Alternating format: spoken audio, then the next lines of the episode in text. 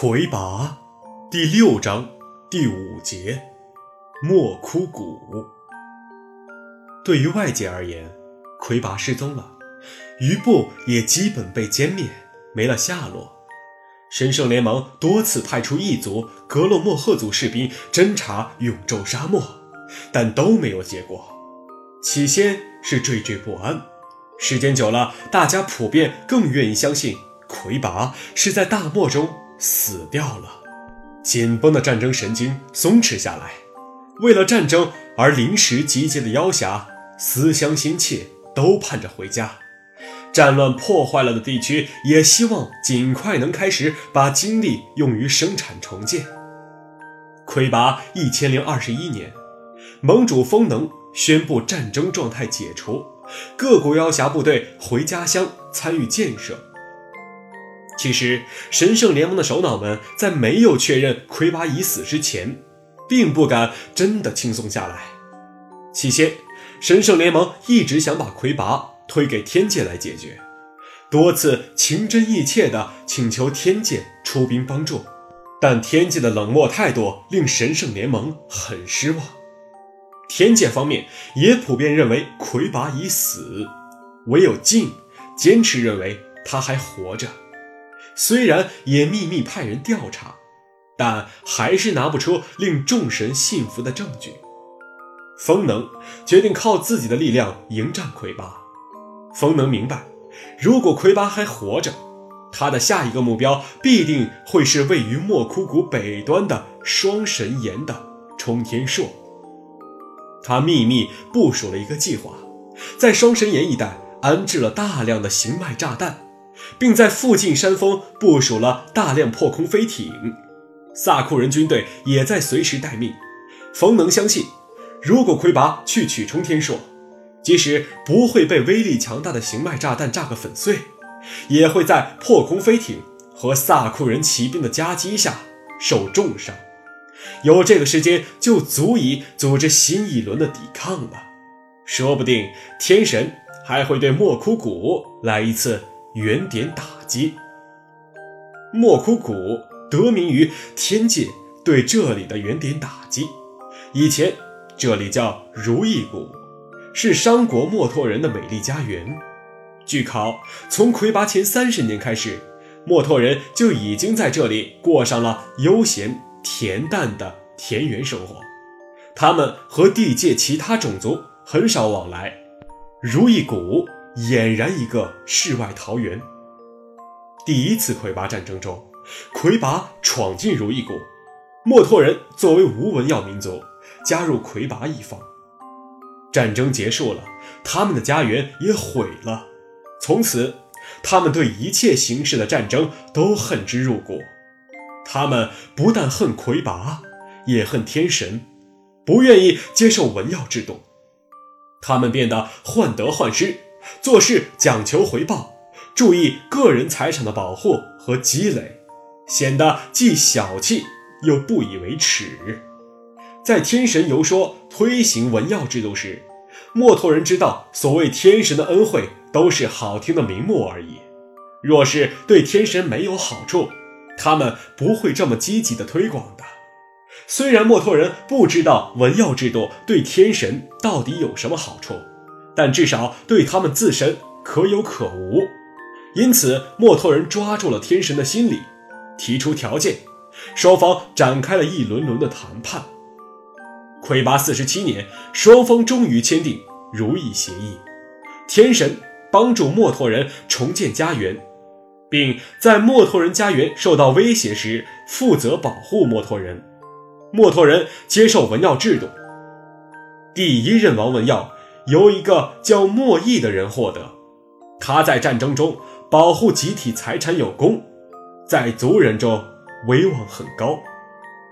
然而莫弈认为王文耀实在很不重要，于是以三担米的价格将他卖给了一个想获得他的人秦算。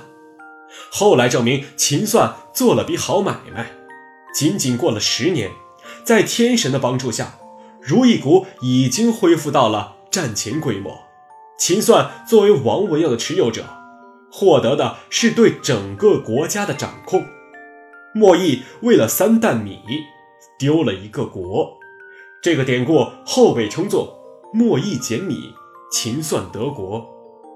为了感谢天神帮助自己得国，秦算设立了祭天的制度，每年向天神献出三担米。之后，王文耀以世袭方式传递。到魁拔三百年时，如意国比战前更加繁荣，墨脱人发展出了初步的商品经济，不但族内出现了统一的货币金元，而且也向周边展开了以物易物的交易活动。按照契约，天神派少许天兵为墨拓商队护航，在天神的保障下，墨脱人越来越不重视自身武力的养成，造成了近代墨脱人普遍不善战的特点。第二次魁拔战争中，魁拔退守到哲族地区，利用哲族的冶炼术融化了大批收缴来的文药，铸造了强大的魁拔战器冲天槊。并以此扭转战局，击伤了天神燕。天兵很快失利，燕不得不退回长梦之河以北。魁拔三百五十三年的如意谷之战中，燕不得不使用了同时毁灭自己的必杀技——光脉燃，才燃烧了第二代魁拔。光脉燃同时也毁灭了如意谷，使之烧焦成为墨黑色。且再也不能恢复农业生产，从此这里的名字改成了墨枯谷。燕和第二代魁拔被烧焦的遗体成为双神岩，魁拔手里的冲天槊还依稀可辨。这次战争使得墨拓人更加厌恶战争，并且由于最后是天神的打击，直接造成了自己家园的。不可恢复性毁灭，墨脱人更加不喜欢天神，患得患失的墨脱人性格更加狭隘。魁拔三百五十五年，天神重新恢复发放文药，墨脱人拒不接受。墨脱人以天神没有履行如意协议为由，提出除了帮助墨脱人恢复家园之外，额外支付约折合三十亿金元的卖资赔偿。分时期偿清，此后每年一次的条件，否则永不接受文耀制度，且在魁拔再度到来时支持魁拔。天神接受了补偿协定，并建议墨拓人在现有领土南部的顺生谷重建家园，由天神负责基建。有一部分墨拓人选择了撤离如意谷，到达顺生谷进行开发。而另一部分则宁可守在寸草不生的旧地。其实原因也很好理解，顺生谷本来就与肮脏的哲族领地一山之隔，远不如如意谷世外桃源般安静。在第二次魁拔战争中，大批哲族士兵北上犯进墨拓人地区，顺生谷是他们的前线阵地，残留了许多哲族士兵。哲族士兵也确实觉得这里是他们的属地，但留在如意谷，现在更名为莫枯谷，确实又没有活路，连食物也没有。为此，选择留下的墨脱人继续和天神谈判，让天神给个更可接受的解决方案。天神把顺从一些的墨脱人称为顺墨，而把死扛的钉子户称为逆墨。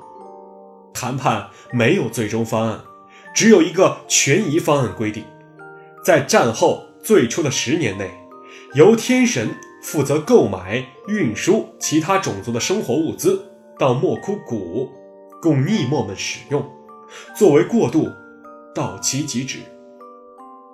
到达顺生谷的顺墨们，在天神的辅助下，开发着新的家园，但与哲族士兵的冲突日益激化。双方各自划出许多小分区居住，为了到达另外一个墨脱人聚居点，不得不穿过某个哲族聚居点。天神偏向于墨拓人，想把哲族人赶走，可是毕竟双方国界在历史上就是模糊的，由于没有合适的借口，天神也不能直接轰走哲族人。魁拔三百六十三年，顺生谷发生了一次驱逐哲族的民间事件，这件事儿正好成了天兵干预地界事务的一个借口。在少量天兵的干预下，事件得以平息。此后，墨脱人和哲族双方有了清晰的边界。这事件虽然肃清了哲族，但也限制或者说终止了墨脱人在顺生谷的开发。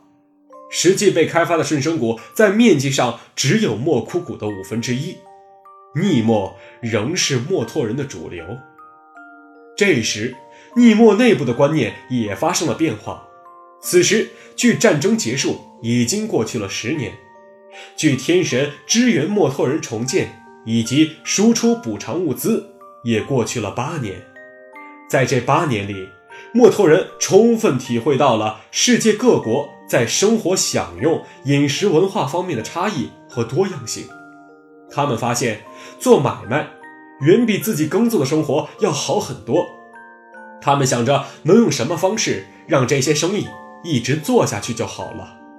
同时，莫枯谷在天神的帮助下，也被建设成了一个除了没有农业，其他产业都一应俱全的新世界。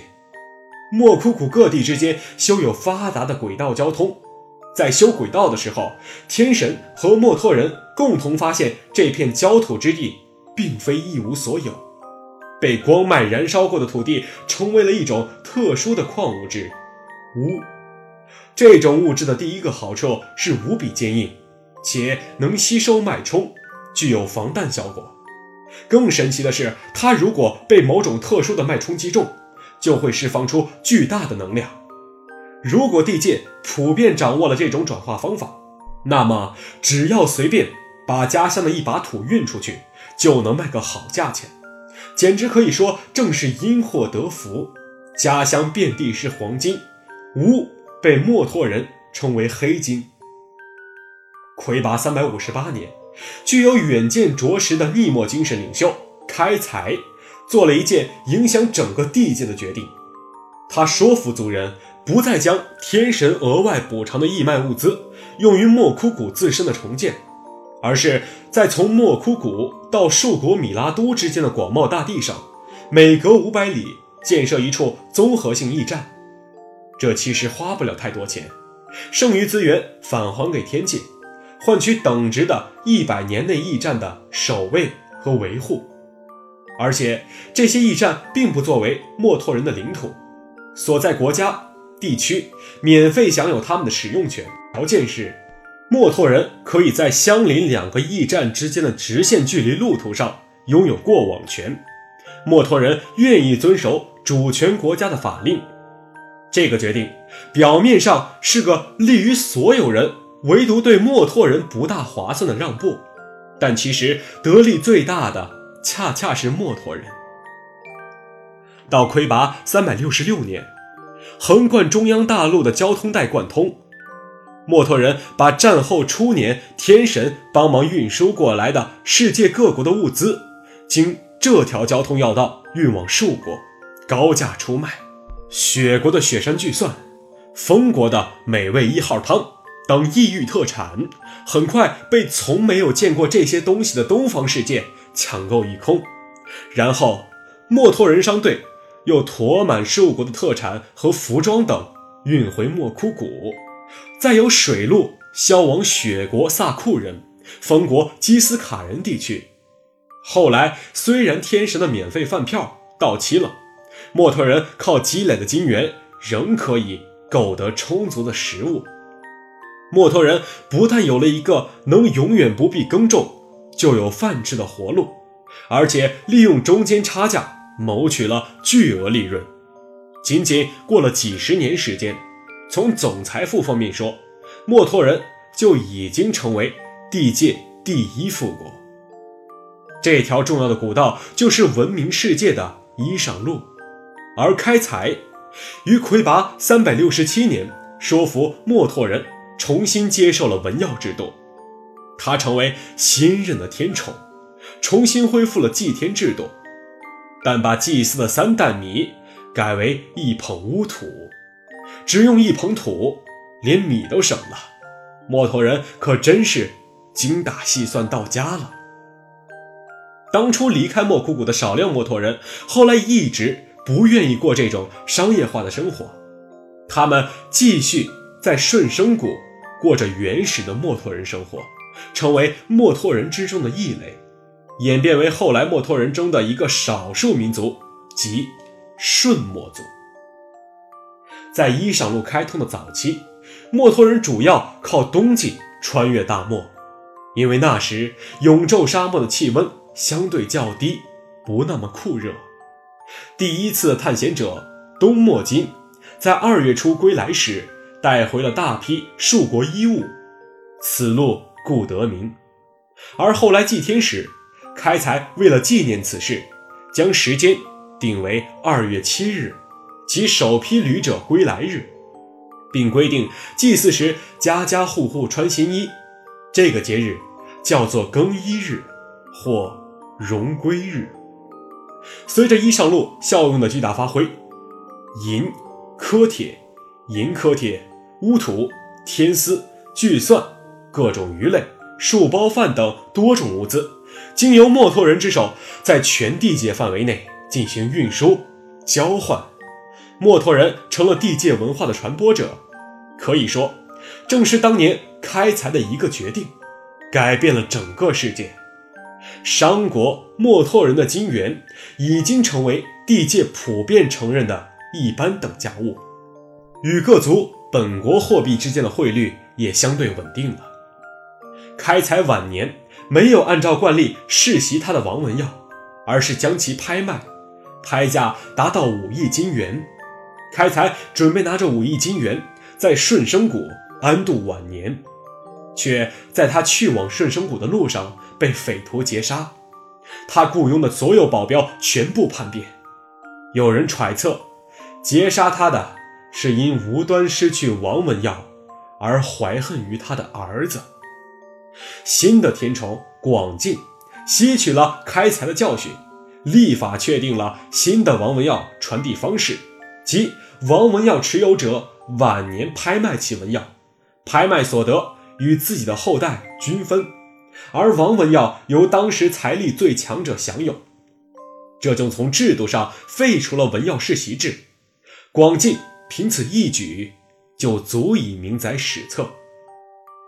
这一时期还有一位重要天宠广存，他的功绩是向基斯卡人购买了罐头技术，将每年的余粮密封保存，使得墨脱人再无饮食之忧。他也雇佣了基斯卡人来研发转化乌土当中的能量的技术，但后来基斯卡人内乱，主要专家之一被杀，这个项目暂时终止了。到本时期末，罐头技术已经被推广到墨脱人生活的方方面面，他们的住房、交通工具都是罐头式的，而有些重要设施的罐头外壳是用强大的科铁。甚至是稀有的银科铁做的，这给武力很弱的墨脱人极大的安全感。从此，墨脱人的罐头性格更加成型。然而，就像再坚固的罐头都无法阻止噩梦的到来一样，魁拔和战争一直是墨脱人心头的阴影，尤其是双神岩处依稀可辨的冲天硕。随着时间的侵蚀，包裹在外面的厚厚的石衣一点点剥落，在遭受过几次雷击之后，居然露出了有金属质感的硕身，悠悠地发着光，似乎在召唤它的主人。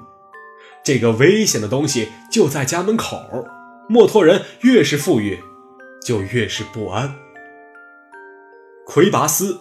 对冲天硕进行了深入的研究，认为它的强度不亚于灵山巨石阵。天神们尝试把冲天硕移开，但冲天硕纹丝不动。最后，天神不得不又与墨脱人谈判，把冲天硕周围方圆百里划定为特殊区。作为补偿，天神答应为墨脱人建设面积相当于整个莫枯谷的地下城。但地下城工程受墨脱人内战的影响，进行的很不顺利。墨脱人本不好战，但是为了生存，他们也会大开杀戒。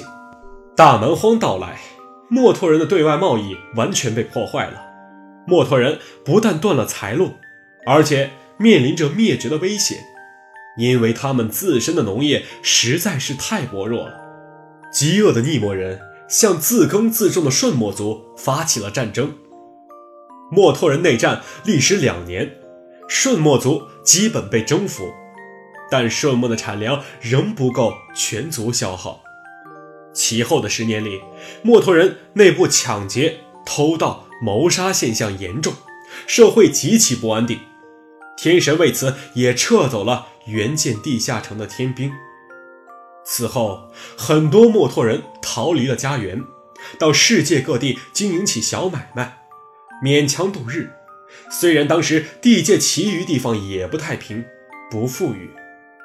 到魁拔七百年左右时，流亡的墨脱人已经遍及地界各处，而莫枯谷的墨脱人已经很少。魁拔七百一十年，定居寿国的一位墨脱人志远，用一艘寿国建造的航船。完成了从寿国经苍蓝之海中转浓雾岛，再渡过星移之海，抵达莫枯谷紫月港码头的航行，开辟了除衣裳路之外的横贯东西的新航线，又称海上衣裳路。新航路开通后，墨脱人大量倒卖战争物资，并与哲族协作生产、运输武器、铠甲，很快。又复兴了国家。志远竟然还在莫枯谷找到了被人弃置的王文耀。魁拔七百一十一年，志远成为墨拓人天宠，他展开墨拓复国计划，呼吁地界各地的墨拓人回国。五年后，流亡在外的墨拓人有一大半回到了莫枯谷，至今还有很多散居在地界各国的墨拓人，大多。是流亡时代的产物。魁拔九百九十八年，传说中魁拔复活周期的重要年份，大批墨脱人离开莫枯谷，移居海外，掀起了更大的一波流亡潮。商国天宠借故在神圣联盟议事，一直常驻在龙国。商国墨脱人商会成了处理公众事务的机构，因为大部分墨脱人都是商会成员。墨脱人商会会长永发已经相当于商国实际上的最高行政长官。永发先是忙于通知各地分会接待大量移居的墨脱人，为即将前往海外的墨脱人开具证明信。之后又与各地银行磋商墨脱人移居者在异地的存款提取问题，主要是不同银行间的通兑规则和保证金准备。这不仅要与各商会、各银行进行协调，还要与各国政府和政要进行协商，让他们提供必不可少的立法支持。这是一项非常复杂而庞大的工程，成为永发二十年来每天都在想、都在做的事情。这相当于建立一个方便、快捷、安全、有效的世界银行，其难度可想而知。很多次，他都想要过放弃，认为自己在有生之年都不可能做成这件事儿。但魁拔在灵山复活，灵山军已经冲出灵山，灵山军占领寿国，占领树国，进攻龙国的消息一次次成为了他的强大动力，因为他也需要这个世界银行来保护自己的财产，他必须。抢在魁拔到达莫枯谷之前，让银行系统像衣上路一样的发挥作用。二十年下来，魁拔还没到莫枯谷，世界银行已经呼之欲出了。永发处在成功前的焦虑之中，这是一种很折磨人的感觉，就像一桩生意已经签了合同，该收钱却还没到收钱的时候。那钱可能会因为一点小小的闪失而永远付不到账上，前面所花费的一切努力将瞬间变得毫无意义。特别是在他得到魁拔军已经在南面的浅草沼泽登陆的情报之后，知道自己可用的时间已经不多了，他每天很难入睡，脾气越来越暴躁，经常去找格洛莫赫星象师算命。很多以前认为无关紧要的小事儿，他都想要自己去处理。一个又一个预示着一切顺利的好消息传来，世界银行基本上成型了，初步运转比较正常。他的财富已经开始试探性的由莫枯谷向那个系统里注入，再通过那个系统转移到全地界的其他角落。哇，真是太好了！每一个好消息都会让他激动的落泪，让他觉得自己是多么的不容易，又是多么的幸运。他夜以继日地规划着自己的财产怎么分布在这个系统里才最安全、最划算。经常一连几天不吃也不睡，直到累得精神恍惚，才趴在桌上打个盹儿。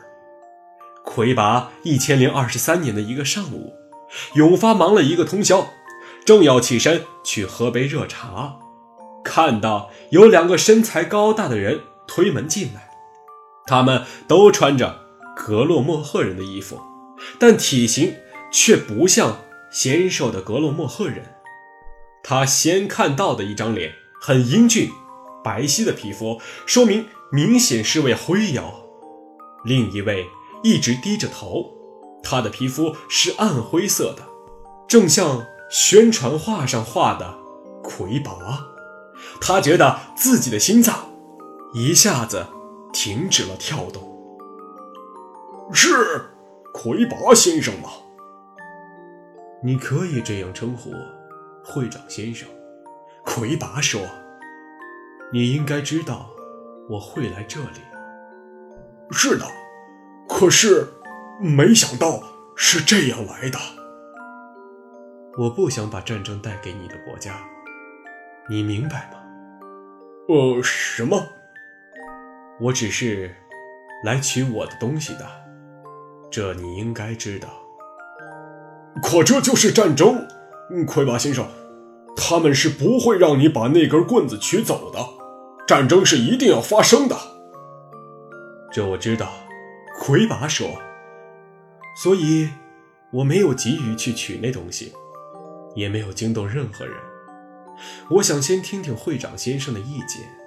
我相信你会有好的办法。我，我能有什么办法呢？请坐吧，魁拔先生。唉，神圣联盟已经在双神岩。”布满了行脉炸弹和破空飞艇，你要去取你的东西，就一定得和他们开战。天哪，墨托人为什么这么倒霉？其实你有办法不让战争发生，会长先生。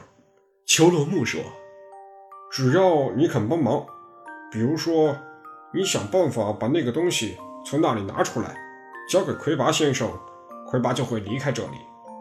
我把那个东西拿出来交给你。永发诧异的看着魁拔：“你，你真的是魁拔吗？你想说什么？”哦，啊，朋友，给你一句朋友的忠告：如果你不是魁拔，千万不要想假冒魁拔给自己捞点什么好处，想都不要想。那棍子。你是拿不到手的。天神曾经想了好多办法，都无法把它挪动，哪怕一丝一毫。我不是在吓唬你，朋友。如果不是这样，天神怎么会让那东西就那么放在那儿呢？这很容易使出来，你只要想办法让我悄悄接近那个东西就是了。让我想想。永发认真的思考起来。他并不是在想怎么让魁拔接近冲天硕，而是在想他应该从魁拔这里得到些什么实际好处。如果你拿到了呢？我会立即离开这里。我并不想在这里久留。可是，我听说您的追随者去年就已经在南面的千草沼泽登陆，呃，与蛇族人结成了盟友。他们不会只是为了等着接您回家吧？哦，魁拔一怔，这我倒没想到。你能不能想法让那里的人悄悄来与我们见一面？秋落木对永发说：“这很容易，我我马上就让人去办。对你要留下来与我们在一起。”秋落木说：“这我明白，哈。”呃，我们可以好好想一想接近冲天朔的办法。